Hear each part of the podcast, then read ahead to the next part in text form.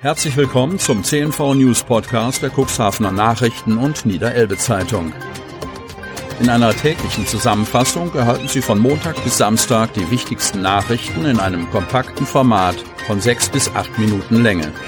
Am Mikrofon Dieter Büge. Dienstag, 21. Juni 2022. Mehrere Lieferwagen geraten in Brand. Oberndorf. Am frühen Montagmorgen gegen 2.15 Uhr wurde bei einem Milchviehbetrieb in Oberndorf-Ahrensflucht ein großes Feuer direkt neben einer Lagerhalle bemerkt. Schnell rückten die Feuerwehren Oberndorf, Wings und Altem Moor mit 80 Einsatzkräften zum Einsatzort aus. Bei ihrer Ankunft standen bereits mehrere Lieferfahrzeuge in Vollbrand. Das Feuer dehnte sich schnell auf alle vier Fahrzeuge aus und hatte bereits auf die Blechfassade der Lagerhalle übergegriffen. Eine in der Nähe liegende Gasleitung war in Gefahr und musste gekühlt werden. Mit einem Schnellangriff aus einem Tanklöschfahrzeug und weiteren wasserführenden Fahrzeugen begann man das Feuer zu bekämpfen. Nachdem ausreichend Wasser vor Ort war, begann man die vier brennenden Fahrzeuge mit einem massiven Schaumangriff zu löschen. Die Lagerhalle wurde mit reichlich Wasser berieselt, um ein Übergreifen auf das Gebäude zu verhindern. Da, wo die brennenden Fahrzeuge standen, hatte das Feuer trotzdem auf die Blechfassade und ein dort angebrachtes Werbeschild übergegriffen.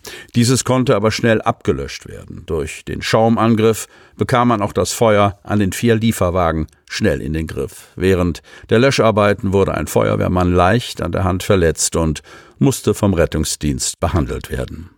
Eine Bewohnerin des Milchviehbetriebes wurde ebenfalls von Rettungsdienst und Notarzt betreut. Die Brandursache ist bisher noch unbekannt. Noch während der Löscharbeiten nahm die Polizei erste Ermittlungen auf. Es entstand ein geschätzter Sachschaden in Höhe von 300.000 Euro. Sterneck zählt zu den besten in Niedersachsen. Cuxhaven. Das Restaurant Sterneck im Duna Hotel Sternhagen hat es wieder unter die besten Restaurants in Cuxhaven geschafft. Das am besten bewertete Restaurant in Niedersachsen bleibt das Aqua in Wolfsburg mit Küchenchef Sven Elverfeld. In der am Montag vorgestellten neuen Ausgabe des Restaurantführers Gourmillot erhält es fünf Kochhauben. Damit rangiert das Wolfsburger Aqua bundesweit lediglich hinter dem Vendôme in Bergisch Gladbach, dem Victor's Fine Dining in Perl und dem Waldhotel Sonora in Dreis, an die jeweils fünf Kochhauben plus Prädikat vergeben werden.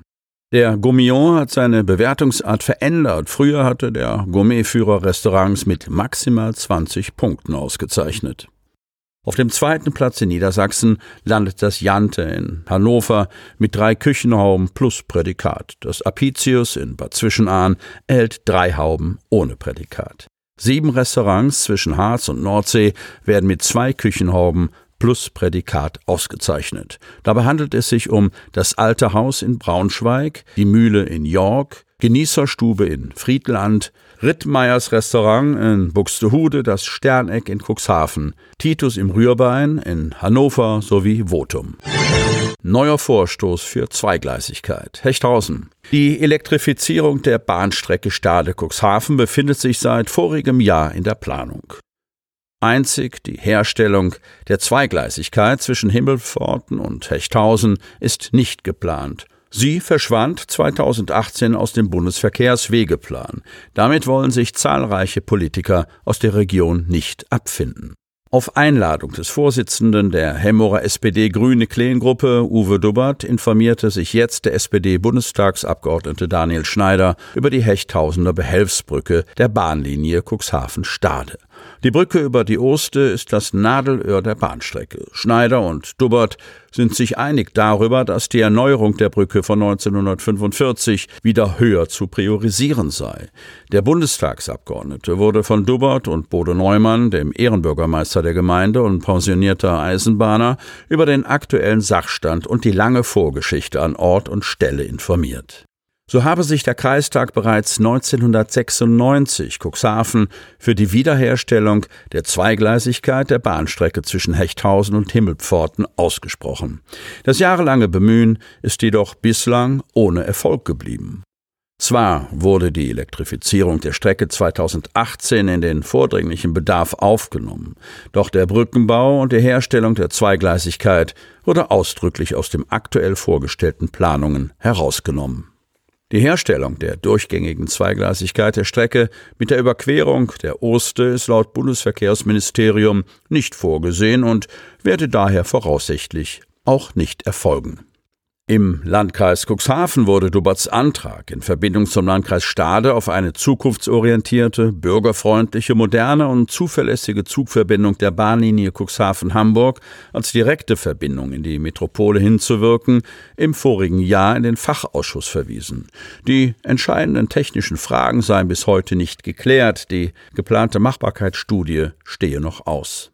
Auf der Hemmorer Samtgemeinderatssitzung am Dienstagabend soll beschlossen werden, den Kreistag dazu aufzufordern, sich in einer Stellungnahme zum Bundesverkehrswegeplan für die Modernisierung der gesamten Strecke inklusive Herstellung der Zweigleisigkeit zwischen Himmelpforten und Hechthausen sowie Neubau der Eisenbahnbrücke in Hechthausen auszusprechen. Als Ampelkoalition haben wir uns vorgenommen, das Streckennetz der Bahn zu modernisieren und zu erweitern, sagte Daniel Schneider. Wenn wir unsere ambitionierten Ziele, den Schienengüterverkehr bis 2030 auf 25 Prozent zu steigern und die Verkehrsleistung im Personenverkehr zu verdoppeln, erreichen wollen, besteht hier akuter Handlungsbedarf. Wir brauchen beim Ausbau deutlich mehr Tempo. Wir haben nur zwei Bahnlinien in unserer Heimat. Die Ertüchtigung der Verbindung Cuxhaven-Stade gehört folglich zu den wichtigsten Mobilitätsprojekten unserer Region. Auch der Zeitplan für die Elektro Elektrifizierung ist in meinen Augen zu lang, schließt Schneider. Dachdecker kündigen den Vertrag mit dem Projekt Nordseegarden. Cuxhaven. Auf der seit Monaten stillstehenden Großbaustelle des Projektes Nordseegarden hat es am Sonnabend Bewegung gegeben, allerdings eine, die Käufern und Anlegern Sorge macht.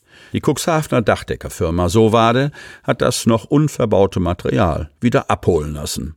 Dem vorangegangen war der monatelange Versuch einer einvernehmlichen Lösung, denn Hafid hat mehrere Rechnungen nicht bezahlt, wie Geschäftsführer Sven Maywald bestätigt. Leider hat sich die Firma Hafid nicht an gemachte Aussagen und vertragliche Regelungen gehalten und in der gesamten Bauphase nur auf mehrfache Anforderungen die vertraglich vereinbarten Abschlagsrechnungen bezahlt. So Maywald.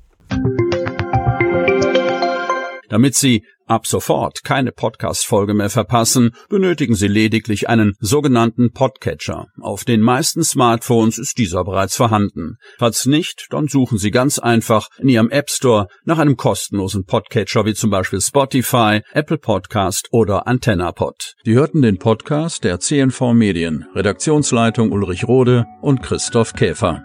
Produktion Rocket Audio Production.